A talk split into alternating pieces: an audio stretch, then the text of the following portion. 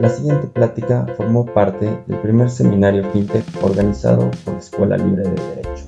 El tema, Ley FinTech, en el cual analizo los antecedentes, distintos segmentos de esta ley, así como su futuro en México.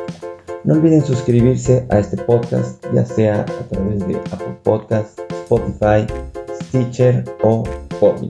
Así como seguirme en redes sociales, LinkedIn, Jonathan Hilton Stalduker, Facebook, EduFintech o si prefieren mandarme un correo a educacionfintech.gmail.com. Espero les sirva y la disfruten.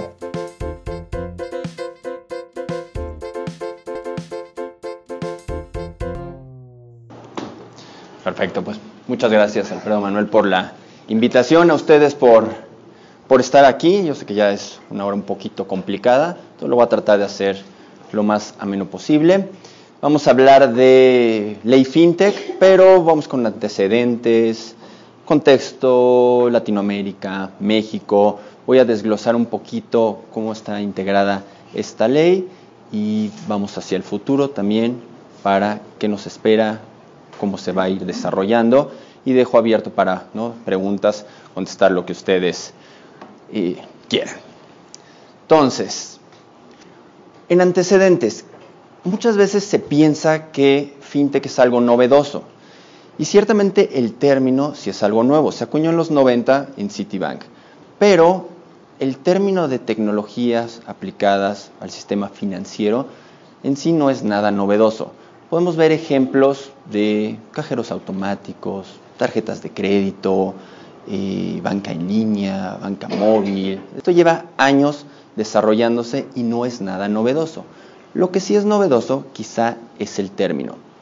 Y es importante entender por qué surge y a qué apunta.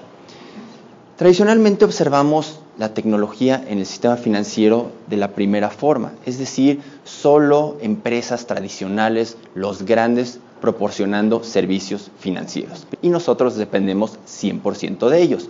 Las cosas han ido cambiando poco a poco. Ahora tenemos una perspectiva, una imagen poco distinta de la tecnología y conectándola a servicios financieros. Son los emprendedores. De nueva cuenta, los emprendedores tampoco es algo reciente, pero quizá la imagen o el lugar que tienen en la sociedad actualmente, pues sí es mucho más relevante que anterior. Están empujando las cosas, pero ya no de hacia arriba, hacia abajo, qué es lo que hacía o lo que hace el sector financiero tradicional. Estos eh, empresas, personas, lo que buscan es tratar de proporcionar servicios similares a los que hacen eh, las entidades financieras tradicionales, pero de una manera con menos fricción, más económica y quizá en ciertos nichos. Ahí es donde encuentran estos aspectos o esta fuerza para quitarle un poco de mercado o competir de cierta manera con lo que anteriormente existía y solo eh, eso teníamos, no había mayores opciones. Cuando se preguntan qué momento, qué desató quizá esta eh, innovación, esta ola de emprendedores, no es exclusivamente este punto, pero es sumamente importante por una razón en particular que ahorita les diré. La crisis de 2008. ¿Qué pasó con la crisis hipotecaria del 2008? La gente empezó a perder la confianza en los bancos, en, digamos, el sector financiero tradicional común. Si era tan sólido, si los servicios que nos proporcionaban eran tan buenos, entonces, ¿por qué pasó esto? ¿Cómo pudieron haber medido tan mal el riesgo? ¿Cómo pudo haberse permitido que llegáramos a una crisis de tal nivel? Y no solo eso, la gente, además de perder la confianza, bueno, el crédito disminuyó, la gente se quedó sin trabajo y toda esta construcción financiera que llevábamos años eh, generando, pues se derrumba. Es justo en esos momentos, no no lo tomen como es ahí, pero es como un parteaguas en el cambio en el mindset de la gente. oye, pero los bancos, las aseguradoras, cualquier entidad que ustedes consideren, no me proporciona el servicio que yo quiero. Es más, ni siquiera me atienden. ¿Por qué yo no poder proporcionar ese servicio? Tengo la tecnología, ¿no? Hemos visto cómo los costos disminuyen, la capacidad aumenta. Esto se puede ver en cualquier eh, aplicación tecnológica. Y con base en eso podemos proporcionar servicios que antes había una barrera eh, que, nos que nos impedía proporcionarlos, porque eran demasiado caros, y no tenían este alcance, no tenían esta facilidad, pero actualmente conforme la tecnología avanza, todos los costos disminuyen y las cosas se hacen un poquito más accesibles. Con base en ello, llegamos a esta idea que se tiene que alguien en su garage puede programar una aplicación y con eso cambiar el mundo. Es una idea un poco romántica, pero en algunos casos ha funcionado. Eso es el cambio completamente de la perspectiva, de la mentalidad de las personas y lo que consideramos ahora fintech. Fintech, la palabra en el contexto actual, es personas que están fuera, empresas del sector tradicional, proporcionando, intentando dar estos productos y servicios que anteriormente solo pertenecían a ese segmento. Ahora exploremos cómo estamos en Latinoamérica y en México en términos de adopción financiera, fintech, antes de entrar a la ley para ver eh, los alcances. En esta eh, lámina podrán ver distintos eh, números. El primero de ellos, 90%. El 90% de las fintechs de Latinoamérica están solo en cinco países. Y no solo eso, el 58% están en México y en Brasil. Séptimo, Ernst Young hizo un estudio de los países que mayor adopción tienen de, fintech. Y esto es en los últimos seis meses personas que al menos han utilizado dos productos fintech. México está en el lugar séptimo, por encima de muchos países que podemos considerar que nos llevan ventaja. Esto es sumamente positivo porque México tiene una adopción, no es una gran adopción, pero poco a poco la gente está confiando y utilizando estos nuevos servicios o digamos servicios y productos proporcionados por empresas distintas. En estos rangos de edad de 18 a 24 y 25 a 34 vemos un 37 y 48% de adopción.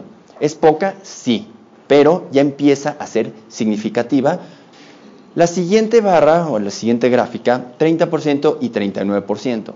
Aquí vemos la eh, penetración que tiene la tecnología en las empresas. Todavía es bastante eh, precaria, digamos 30% de las empresas, y estos son términos generales. Eh, usan tecnología de la información y acceso a servicios financieros tradicionales 39% de las personas en este país. Y por último, los estudios, principalmente el radar Finovista, que eh, incorpora todas las empresas fintech en México, nos indica que hay 238 empresas más menos fintech en México. Pero en el reporte de inclusión financiera, si pueden leerlo, de la CNBB, da, arroja esos datos. 71% están en México, 10%, 11% en Monterrey y el otro 10% en Guadalajara. Estos datos son críticos porque de nueva cuenta se concentra en muy pocos lugares el desarrollo y la innovación en fintech. No está llegando a todo el país, es un reto que tenemos. Transformación digital es el término que actualmente estamos manejando y con el que más se asocia a las fintech.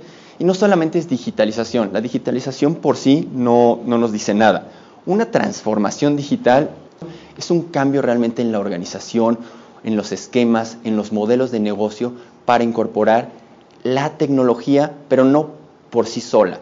Incorporar tecnología y arrojarla a un proceso no modifica nada. Tienes que realmente acoplarla y adaptar tu negocio para que la tecnología lo impulse. Por sí sola la tecnología no modifica nada.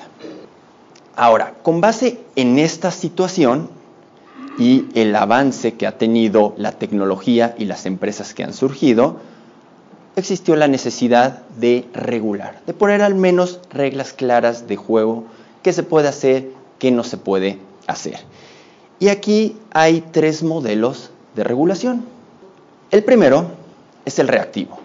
El reactivo es modificar, adaptar lo que ya tenemos, las leyes, y hacerlas cuadrar a pues, estos nuevos modelos. Esto donde lo ven, Estados Unidos principalmente utiliza esta manera de legislar al adaptar sus leyes, pero no, no estamos incorporando o generando nuevos esquemas, sino simplemente modificando. Tenemos otros dos. El proactivo. Este es realmente crear nuevas estructuras, nueva normativa, pero que sea específica a las necesidades de las empresas que estamos observando. Este ejemplo o este tipo de, manera regular es lo que se ve en China. En China dejan que las empresas surjan y luego adaptan y crean nuevas estructuras regulatorias para que puedan impulsar eh, pues, la, tecnología o estas fintechs. Híbrido, lo que tenemos en México. Por una parte, se están modificando las leyes que tenemos, las, disposiciones, pero también se crean nuevos, eh, nuevas estructuras. En eso eh, está la ley FinTech. La ley FinTech es la respuesta novedosa para incorporar algunas estructuras, algunas instituciones de tecnología financiera, pero que no son eh, recabadas o no están especificadas en ninguna otra ley. Por eso México, digamos, es un aspecto híbrido. Cuando surge la ley FinTech, en la exposición de motivos se menciona algo sumamente importante. Es una ley de principios. ¿A qué me refiero con principios? No busca ser específica y poner todos los lineamientos y todas las reglas en la ley. Lo que intenta es al menos ser general, establecer principios que son las bases, los pilares sobre las cuales está sobre los cuales está construida y lo que va a intentar al menos en la ley poner claro para que posteriormente en disposiciones de carácter general ya se aterrice de manera particular cada caso. Esto se cumple más o menos porque sí es bastante específica en algunos aspectos, pero al menos está muy claro los principios y para qué nos sirven, bueno, al menos para tener una base y presentarle a los legisladores o, a los reguladores sobre lo que fue construida. Es decir, vamos a analizar cada uno y a qué me refiero. Inclusión financiera. Las fintech, a través de esta flexibilidad que, que tienen, permiten llegar a nichos donde la gente o no está bancarizada o está subbancarizada, lo cual permite que se vayan incluyendo. En México, personas mayores de 6 años tenemos un 50% con acceso a Internet. Tenemos 52 millones de personas, grandes rasgos, que tienen al menos eh, un servicio financiero y 77 millones de personas tienen un teléfono celular. Esto permite que modelos que incorporen esa tecnología puedan proporcionar servicios financieros e incluir a gente que el sector financiero tradicional o no quiere o en ocasiones no puede proporcionar estos servicios. Innovación, este no por sí solo se, se entiende, ¿no? La ley va a intentar que surjan nuevos modelos, apoyar a los emprendedores y pues esto obviamente abona al primer eh, principio que es la inclusión financiera. Promoción de la competencia. Esto es claro.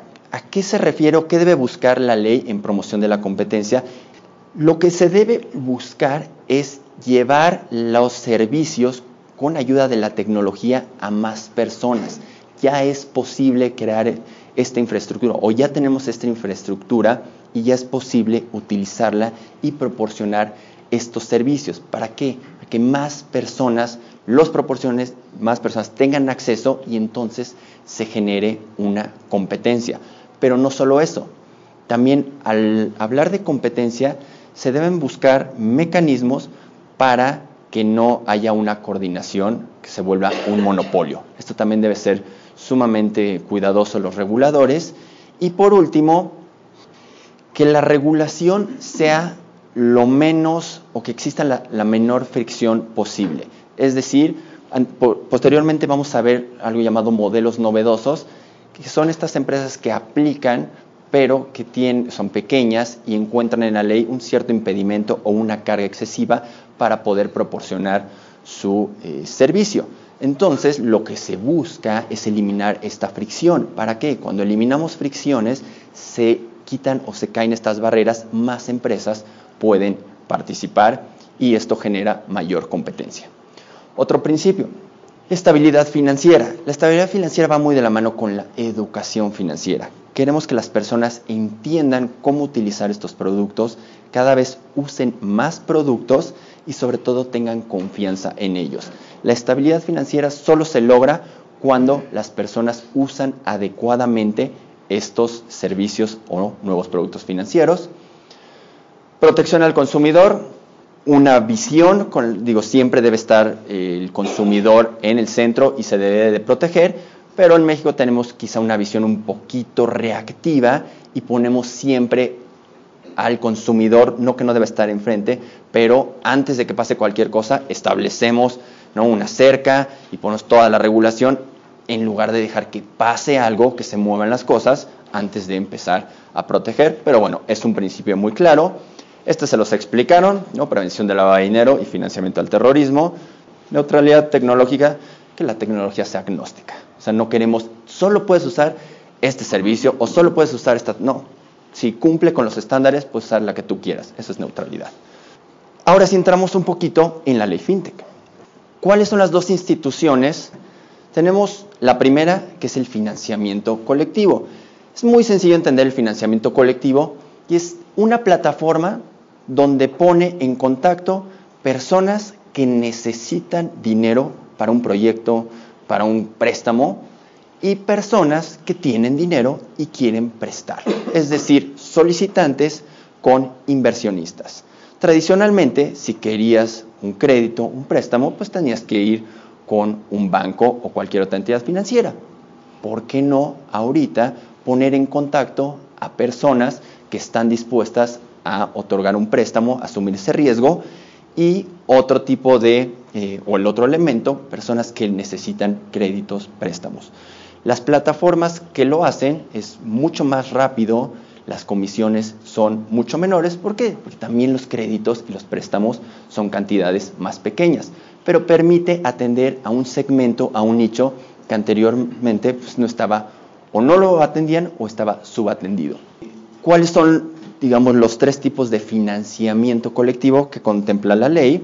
Está el primero, deuda, que es, bueno, simplemente un, un préstamo, un crédito, puede ser desde para inmuebles, si tú quieres construir un inmueble, te presto, para factoraje financiero, arrendamiento financiero o un préstamo empresarial. Este es el más sencillo, deuda. Pero también existe capital.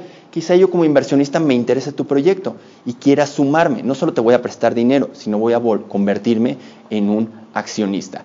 Esto es un financiamiento colectivo de eh, capital. Y está el de copropiedad ¿no? o regalías.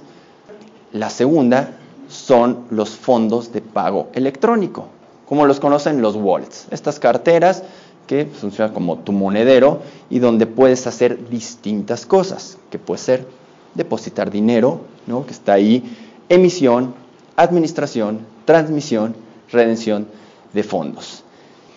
No sé si todos tienen estos wallets, pero quizá un ejemplo que les puede ayudar es un PayPal. Los que utilizan PayPal es este fondo con el cual envían dinero, les pueden enviar, eh, no se hacen abonos, quizá retirar, o sea, puedes bajar a, eh, a tu banco. Ahora, es importante entender qué es un fondo de pago electrónico y qué no es un fondo de pago electrónico. Los reward points o los de lealtad, es decir, en tiendas departamentales, esos no son fondos de pago electrónico. ¿Por qué? Uno, solo se pueden utilizar en el ecosistema o en las filiales de estas empresas. No puedes sacarlo y utilizarlo en algún otro ecosistema.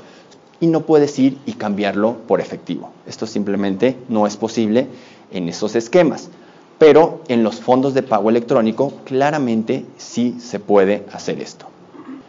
Ahora, en la ley, proyectos anteriores, y vamos a entrar a la parte de las eh, criptomonedas, se manejaban aparte, era como un pequeño capítulo en el cual se regulaban las criptomonedas. Pero al final decidieron incorporarlas a eh, este capítulo de fondo de pago electrónico.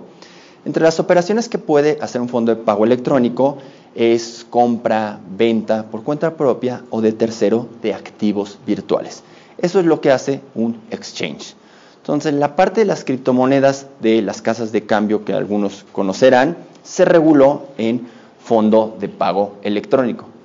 De todos modos, podemos considerar los activos virtuales como una tercera, eh, no institución, pero un, un, elemento, un tercer elemento fundamental de lo que contempla la ley FinTech.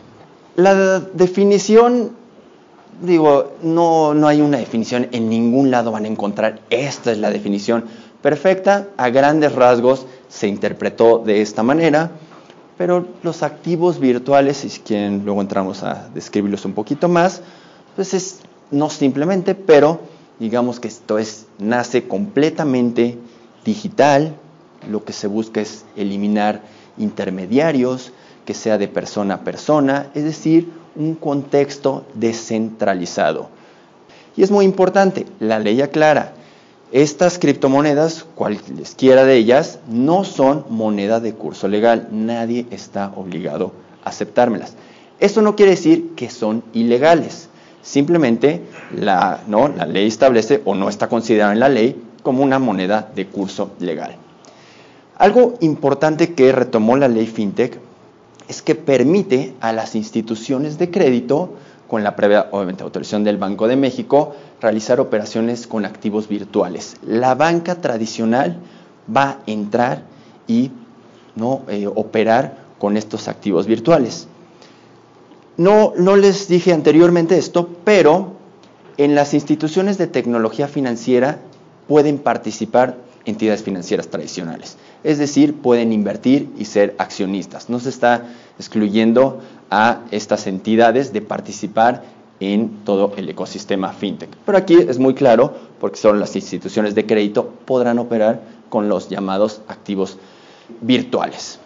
Un aspecto fundamental para que México y en el mundo pueda prosperar el proporcionar servicios por pequeñas empresas, por emprendedores, y son las APIs, estas interfaces de programación de aplicaciones informáticas estandarizadas. ¿A qué me refiero con esto? A crear una aplicación, un elemento que pueda coordinarse, interactuar, interoperar con otro. ¿A qué me refiero? Tu empresa tienes tus bases de datos, información de tu cliente y actualmente si alguien quiere utilizarla conectarse contigo, pues tiene que adaptarse y es sumamente complicado y respetar una serie de estándares que, bueno, ni siquiera son estándares, son particulares, empresa por empresa. Lo que se busca es crear un estándar común para que cada una de las empresas, y ahorita les digo quién, generen estas APIs, con lo cual permitan a cualquier nuevo intermediario o entidad financiera conectarse directamente con ellos y solicitar información.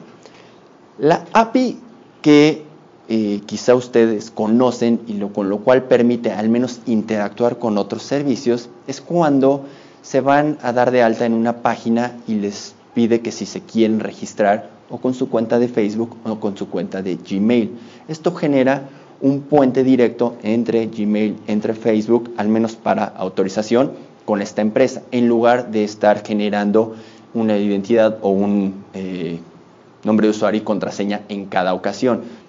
Esto se conoce en el mundo como Open Banking. ¿Por qué es Open Banking? La ley FinTech obliga a que entidades financieras, cámaras de compensación, buro de crédito, transmisores de dinero, ITFs, incluso modelos novedosos, establezcan estas aplicaciones, estas APIs. Esto es lo que se llama un Open Banking. Es muy importante el cambio. Tradicionalmente la información no pertenecía a ustedes, o al menos no se consideraba de esa manera. La información, el dueño era pues, el banco o la aseguradora quien les proporcionara este servicio. Al hablar de Open Banking, la ley claramente establece que la información se podrá compartir siempre y cuando ustedes den su consentimiento. Es decir, ustedes son los dueños de su información y deciden con quién compartirla y qué información compartir. Esto es un cambio completamente en la idea de dominio de la información, de quién es el verdadero dueño y qué se puede hacer con ella. Aquí se está reconociendo a los individuos esta facultad. ¿Qué tipos de datos se pueden pedir? Es decir, si yo tengo una fintech y quiero pues, dar préstamos. El tema es que cuando yo constituyo algo, pues no tengo información y los mejores productos son aquellos en los cuales los hago casi casi a la medida de las personas. ¿Cómo hago algo a la medida de las personas? Conociendo sus patrones de uso, su comportamiento. Y para eso, pues necesito datos. ¿Y quién tiene los datos? Bueno, pues quien ya ha integrado a estos clientes anteriormente. ¿Qué tipo de datos se pueden pedir? Datos financieros abiertos. Estos simplemente son datos no personales, es número de sucursales, dónde quedan, qué tipo de productos y servicios estás proporcionando. Esto no se requiere eh, mayor eh, permisos, aquí estos datos los puede pedir cualquiera. Datos agregados, ya son datos estadísticos. ¿Cómo está funcionando tu servicio? ¿Cómo está funcionando tu producto? No llega a un nivel de persona, no, es, no está desagregado a ese punto, pero sí ya es por producto cómo se está comportando, en qué lugar. Para esto sí necesitas solicitar una autorización para conectarte a través de estas APIs. No solo las tienes que constituir, sino que tienes que ir con las comisiones y solicitar poder conectarte en esta red para solicitar esa información. Pero quizá la información más valiosa, la más sensible y la que verdaderamente importa para generar un open banking es esta. Y son los datos transaccionales. Es decir, tú, tú y tú, cómo exactamente están utilizando los servicios. El préstamo, el crédito, el seguro. Cómo mes con mes estás operando. Ese sí es un dato sumamente o es un dato personal. Para esto, claramente, la persona tiene que otorgar su consentimiento para que se dé este dato. Entonces, es quizá uno de los eh, temas más complejos en la ley FinTech, pero es indispensable si queremos que se desarrolle este ecosistema en México. Temas poquito álgidos de implementación, los estándares. ¿no? en disposiciones generales se va a establecer cuál es el estándar mínimo, pero pues esos estándares pueden ser muy altos o pueden ser muy bajos y genera barreras de entrada, así como contraprestaciones. Obviamente si te piden información, pues quizá deban de pagarte algo por las operaciones que tengas que hacer, por los procesos, pero ¿cuánto? Eso también va a tener que ser establecido y registrado en las comisiones. El último punto de la ley eh, fintech son los llamados modelos novedosos. Eres una persona moral, ¿no? cualquiera, y no eres una ITF, es decir, no haces un financiamiento colectivo o no eres un fondo de pago electrónico. Tampoco eres una entidad financiera, no eres un banco, no eres una aseguradora, ni un sujeto supervisado. Pero lo que quieres hacer parece que pues, va a caer al final en una autorización, una licencia o un permiso. Pero actualmente eres una pequeña empresa, quizás hasta de garage, y quieres proporcionar, ¿no? Eh, abrir cuentas o proporcionar un seguro, porque tienes una idea o vas a utilizar la tecnología de cierta manera que te va, que te va a permitir acercarte a un nicho. Esto eventualmente va a caer en una autorización o en una licencia. El modelo novedoso lo que busca es al menos eximirles o darles este waiver temporal para que cierta regulación, y ahorita voy a ponerles qué, tipo de regulación, no la tengan que cumplir. Es temporalmente que estén en un estado de prueba para que se ejecuten sus procesos, vean cómo se va desarrollando su producto, pero no tener toda la carga regulatoria que al final llegará. Este es el primer tipo de modelo novedoso. ¿A quién la va a solicitar esta autorización temporal? Pues a la autoridad reguladora de su competencia, sea la CONSAR, Seguros y Fianzas, CNBB. ¿Cuánto dura esta autorización temporal? Dos años. Y se puede prorrogar uno más. Pero no es el único tipo de modelo novedoso que maneja la ley. Quizá ustedes ya ¿no? son una SOFOM o incluso son una ITF y tienen una idea que quieren probar. Pero pues, obviamente no están seguros que vaya a prosperar y pues, al menos quieren mantenerse en este estado temporal de exención. Y son los modelos novedosos ya de entidades reguladas, es decir, ustedes que los regula Seguros y Fianzas o la CONSAR, solicitan proporcionar un servicio a través de modelo novedoso, pero aquí, ¿qué eh, exenciones van a pedir? El primer modelo novedoso, el que no es una entidad regulada, lo que pide es a leyes financieras. Exígame del cumplimiento o partes de estrictamente leyes financieras, incluso ley fintech. El segundo ejemplo, cuando ya eres una entidad regulada, lo que pides es que te exenten de las disposiciones de carácter general. No de leyes financieras, sino de las disposiciones de carácter general para que puedas proporcionar este modelo novedoso. Por último, está la parte de los transitorios. En los transitorios es donde se establece en qué momento, ¿no? cuáles son los plazos para que las disposiciones que están a lo largo de toda la ley, hay muchísimos artículos donde, donde menciona que esto se aterrizará en las disposiciones de carácter general, porque, les dije, es una ley general, es una ley de principios, no es una ley específica. ¿Qué fechas? 9 de marzo es cuando se publica en el diario oficial, entra en vigor al día siguiente y se establece en un transitorio que a los seis meses saldrán las primeras, que son las del artículo 58, que estas ya salieron en septiembre, que son las de prevención de lavado de dinero, las disposiciones de carácter general aplicables a las ITFs son cómo eh, van a operar, que los mínimos de capital, que se requiere para solicitar la autorización definitiva, y la circular 12-2018 de Banco de México, esta es exclusiva para fondos de pago electrónico, también la acaba de publicar Banco de México. Pero ¿qué falta? Y como vimos, la ley incluye muchos segmentos. Próximo año debería de estar el más importante, que es determinación de activos virtuales por Banco de México. Actualmente se establece que las ITFs podrán operar en las instituciones de crédito con activos virtuales, pero no sabemos exactamente con qué activos virtuales, cuáles sí se van a considerar por Banco de México que se puede operar con ellos y cuáles no. Esto se va a tener que aterrizar, especificar en disposiciones de carácter general. Pero no solo es el único punto importante que estamos esperando. Modelos novedosos, autorizaciones, comportamiento, en fin, todo aquello que tenga que ver con la eh, autorización temporal para operar con un modelo novedoso tendrá que ser plasmado en disposiciones de carácter general. Les dije que el punto más, o sea, de los puntos más importantes es poder generar este ambiente de competencia donde esté hasta cierto punto homogéneo y plano para que no haya estas eh, barreras de, de entrada, esta excesiva fricción. Y son las APIs. Las APIs van a tardar dos años en que se publiquen las disposiciones de carácter general. Las tendremos en principio hasta 10 de marzo de 2020 y la ley les da un año más para que las implementen. Es decir, tres años, si bien nos va, para contar con un Open Banking en México.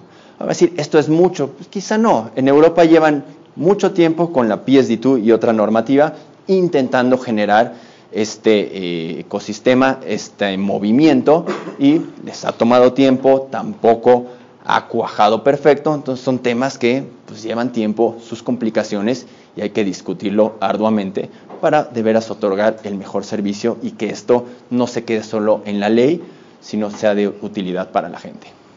El futuro, ¿cómo lo veremos?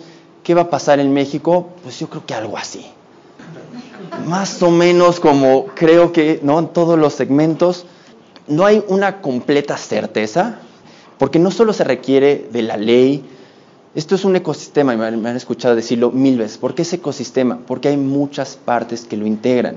No solo está el regulador, no solo están los usuarios, no solo están los emprendedores, no solo está el contexto internacional. Hay muchas personas que se requiere participen en ello para que esto eventualmente sea un éxito o vaya por buen camino.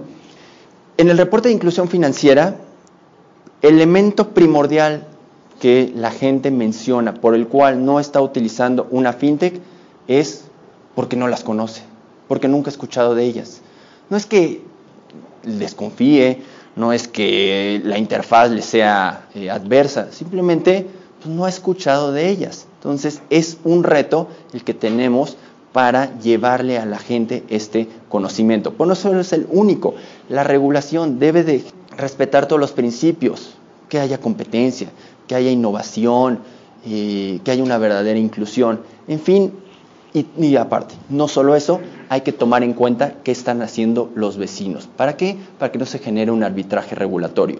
Si a mí me es más fácil constituirme y operar una finte en Guatemala, créanme que lo voy a hacer. ¿Por qué? Porque ya puedo proporcionar los servicios en cualquier parte del mundo. Ya no tengo que estar atado a una jurisdicción en específico.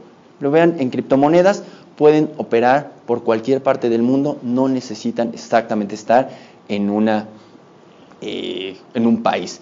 Entonces, con base en eso también es otro elemento a tomar en cuenta para pues, que esto sea lo mejor.